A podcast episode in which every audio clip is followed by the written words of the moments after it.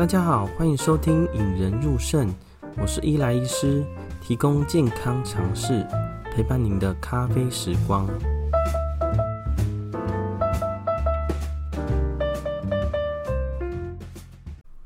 呃，疫情爆发，三级警戒已经一两个月了啦。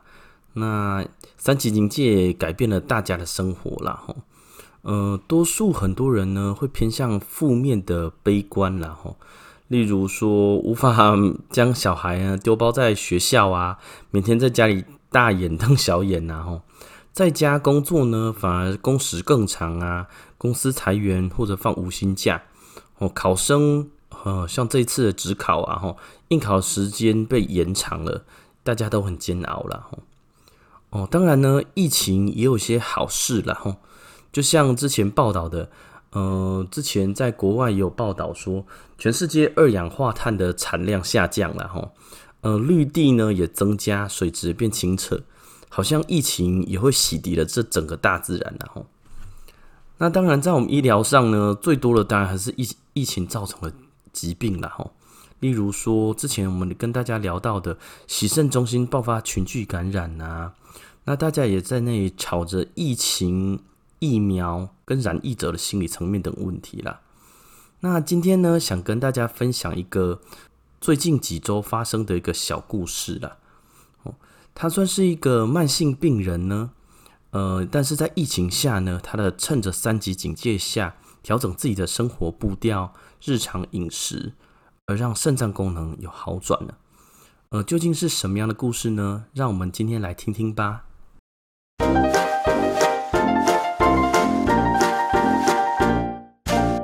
嗯，这是一个发生在上一周的故事啦。嗯，就是我在看诊的时候呢，呃，有一个阿阿伯在我门诊正在跟他讲话，跟他卫教说，哎，肾脏哪边应该不要吃，哪个东西应该要吃。那这时候呢，就有一个人敲门，那这样护理人员就打开了。那开门呢，是一个我叫他李老师啦。哦，当然他本人不姓李啦，哦，但是我在这个故事中，我会称呼他李老师。那李老师就手上拿着一杯咖啡，就是他喜欢我知道我喝拿铁嘛，吼，然后他就拿着一杯拿铁，然后就跟我说：“哎，林思正，谢谢你啊，谢谢你。那这一杯咖啡给你喝啦。”那我就说：“哦，不会啦，这个是其实是靠你自己的。”然后他他就说：“哦，谢谢你让我又远离了喜盛的一小步。”然后他就走出去。那这时候呢，就是在我门诊的这个阿伯就想说：“哎，他在谢谢你说肾脏突然有变好，那你究竟给他开了一个什么药呢？”然后我就听到呃阿伯问了这句话，我就跟他说：“哎，其实呢，他是这一段时间做得非常好的一位病人，而他也有获得一个很好的回报，就是他的肾脏变好了。”好，那这个故事呢是要从呃。她是一个六十几岁的一个大姐了吼，呃，在幼稚园工作，那算是幼稚园的高层人员啦，好，但也是一位幼稚园老师，可能是一个园长或者副园长之类的吧。那长期呢，其实都有高血压、糖尿病啊，但是其实没有好好的控制啦，哦，常常就是呃，还是都每次来血压控制的不好，血糖控制的不好。那主要在我这里呢，是追踪肾脏功能啦。那在前几集中，之前有提到说，肾脏功能呢，主要是看一个叫做肌酐酸。哦，肌酐酸可以认为是一个肾脏的毒素。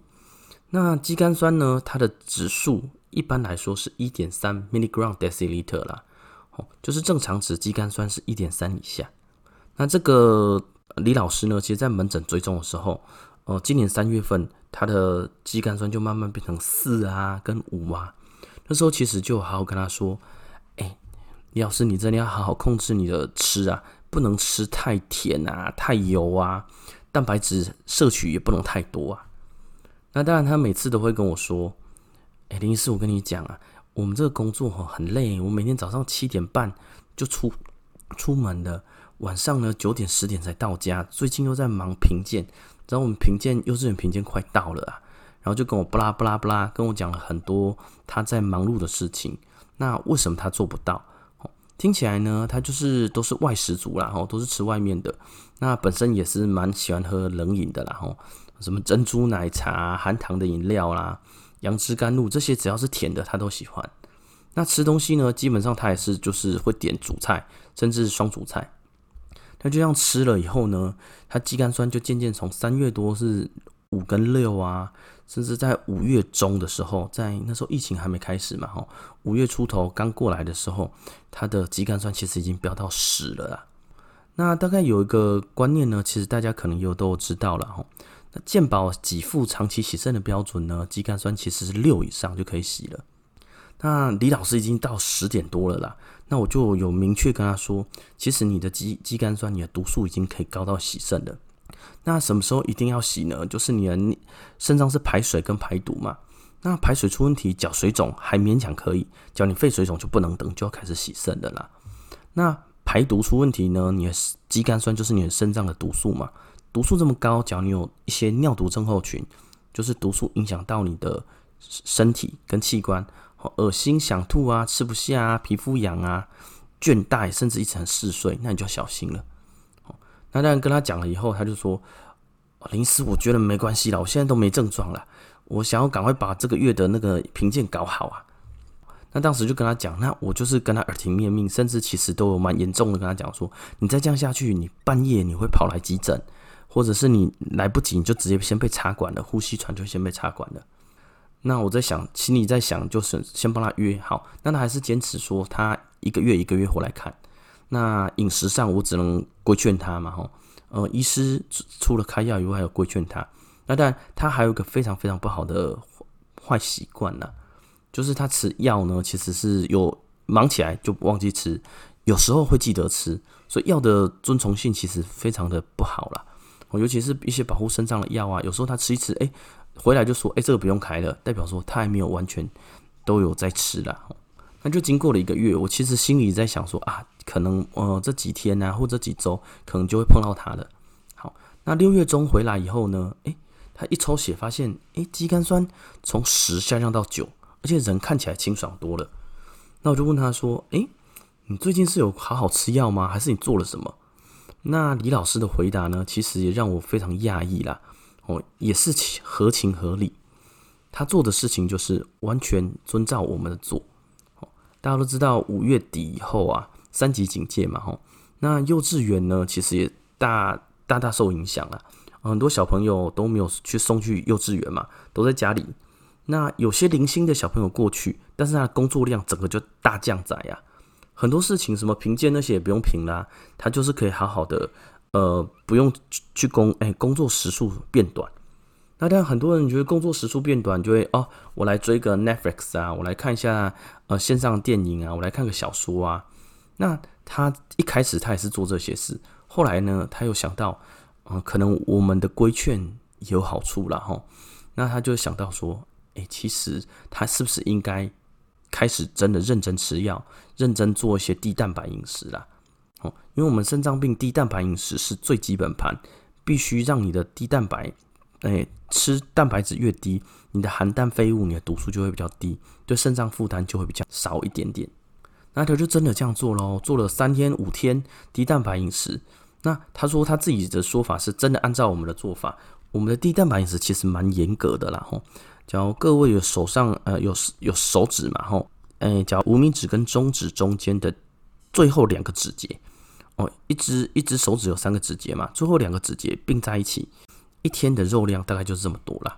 哦，他有很严格的执行啦吼，而且呀、啊、也是戒糖啊戒盐啊，没有吃这么咸的哦，也开始渐渐的两三天三四天后，诶，他觉得自己人有比较轻松一点点。哦一开始他觉得是工作的关系啊，工作变少嘛，就不会那么累了。那再来呢，他就好好的控制，渐渐的又开始想起，哎，之前叫他说你要好好运动哦，多多运动。好，于是他开始就他的年纪也比较大一点嘛，开始跳郑多燕了哈。同事们有人在跳，所以他后来也开始学着跳。那一开始五分钟、十分钟就不行了。好，那到他回诊的时候，他说他已经可以跳了二十几分钟，不会累。好，他说他可以支撑这样子。哦，那这个部分就令我讶异了哈，因为大家都知道，嗯，假如一个病人的习惯不好，其实非常非常难做更改了。但是呢，在三级警戒下呢，工作降载以后呢，他好好严格去执行我们的建议，跟好好吃东西，好好重视他的健康，其实他的肌酐酸就下来了。好，那最近一次回诊呢，就是在前几天嘛，哦，七月中回诊的时候，他的肌酐酸又降到六了。好，他是非常好好控制，从肌酐酸本来十，我已经跟他说，洗肾是几乎是，呃，时间的问题。好，他中他改善了他的生活。生活的模式、生活的习惯、饮食状态，哦，那也获得了一些好处。在短短这几个月之中呢，他的肌酐酸就又降下来，哦，这个是令我们非常 impressed 的，就是非常印象深刻。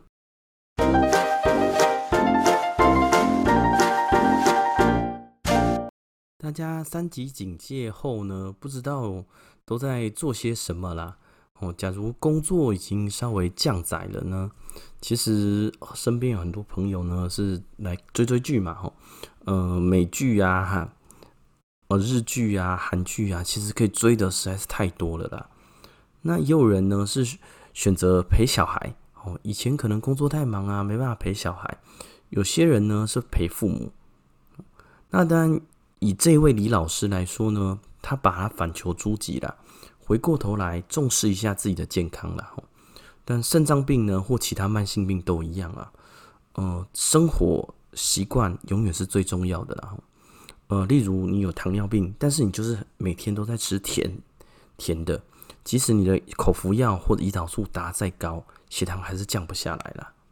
那或者是假如你有高血压哦，血压已经这么高了，你没有好好按时吃药，你的血压就忽高忽低。有时候一百六，有时候吃了又太多了，降到一百零几，人就会不舒服。这样长久呢，对你的心脏啊，或者你脑血管也会不是很好啦。嗯、不晓得有没有其他肾友呢，也跟这位老师一样呢？疫情期间呢，开始注重一些饮食跟运动，呃，反而逆转了肾功能呢？呃，其实我们也看过了很多很多的慢性肾脏病的患者啊。哦，因为某些契机，因为家庭，因为工作，因为突然间某些契机，而让他下定决心改变了饮食跟生活习惯了。那原来呢，肌酐酸已经到很高了，预估短短的几几个月甚至几周内就要洗肾了，又延长了洗肾的时间呐。